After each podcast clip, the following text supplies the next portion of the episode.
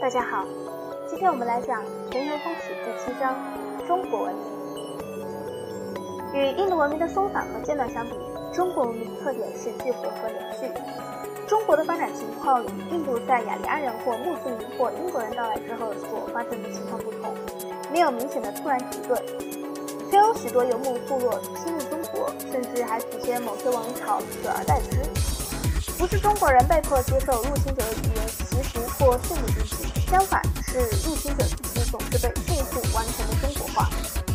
其原因在于中国教育是隔绝，引领受到西北原住民的侵略。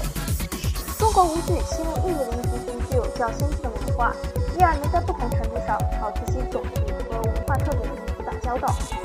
中国人与他们在向东扩张至太平洋、向南扩张到越南的过程中所同化的游牧入侵者和较为原始的部落一样，一开始都是蒙古种人，因而中国人在他们整个历史上享有同一种族和同一文化。在古典时期，这种同一性比我们将看到的得到进一步加强。中国人统一文字，使操作种极为不同方言的人民互相交流。印度则不同，那里今天仍有十四种民族语言。英语是其中的一种。结合鲁的话来说，它在其他十三种语言中起着连接的作用。在中国，与文化同音系一样重要的是，各时期都存在着惊人政治上的统一。这种统一在很大程度上起因于中国唯一在任何时候都未产生过祭祀阶级问题是独特的现实主义。固然，皇帝也是祭司，为了阐明所有利益而向苍天献祭，履行宗教职责比起其他的统治职责仍居于次要地位。存在于欧亚大陆其他文明中的教士与族人之间、教会与国家之间的巨大分裂，在中国是不存在的。中国也没有与印度史诗相当的东西，因为印度史诗饱含玄学，内容多与个人的灵魂得救相关。中国人的经典都强调人在社会中的生活，尤其是强调家庭成员之间、君臣之间的关系。这种对现实的强烈偏好，为政治组织和政治稳定提供了一个坚固的根本。这一基础就由于中国人在这些事情里实行一种独特的制度，在全国竞争性考试的基础上，越越选任文官而得到进一步发展。与这类似的情况在西方或其他任何地方过了两千年才出现。以上所述的这些历史背景情况，可用来帮助说明本章所要阐述的中国文明和中国历史。一、过渡时期，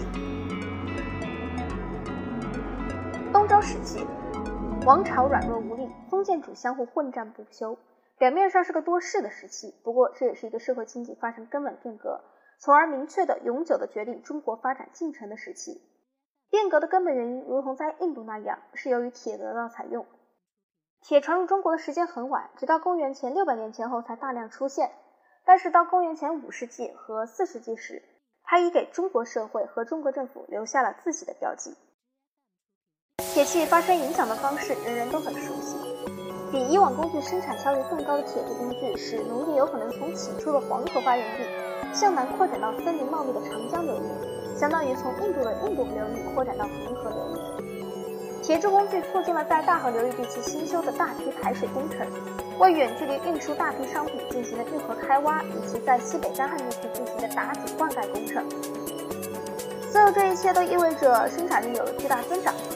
生产力的增长转而又促进贸易和工业，并最后使大部分经济商业化。货币在较早时候就已开始使用，通常以贝壳的形式出现。现在又出现了土地，并且日趋广泛的应用于各经济部门。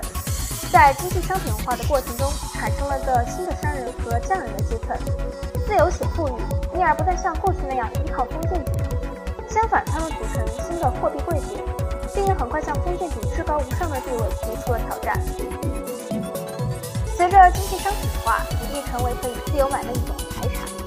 富有的商人获得大笔资产，贵族们为了增加自己收入，不再像过去那样向村社头领收取一定量的地租，而是派人直接向农民索取更多地租。伴随经济变革而来的是重大的政治变革，即封建分封制转变为中央集权制。经济发展和经济商品化为各封建国家统治者提供了建立中央集权所必需的财政资源。由于当时新开垦的土地的管理不属于封建关系范围之内，所有地租都直接交入诸侯们的府库。除此之外，诸侯们还为了牟利，愈来愈对盐铁生产和分配实行垄断。结果是诸侯们能够把从前分给贵族们的封地转变为由他们自己派官员管理的行政单位。发展过程是很缓慢的，在其发生的地方大大增添了统治者的财力和权力，相应的削弱周王朝。实际上，秦统一者所以能成功的征服整个中国，一个基本原因就在于他们率先采取了上述部分措施，并因此而得利。我们将在本章第三节论述秦朝。明天我们会讲到第二节，中国、哲学家和经典。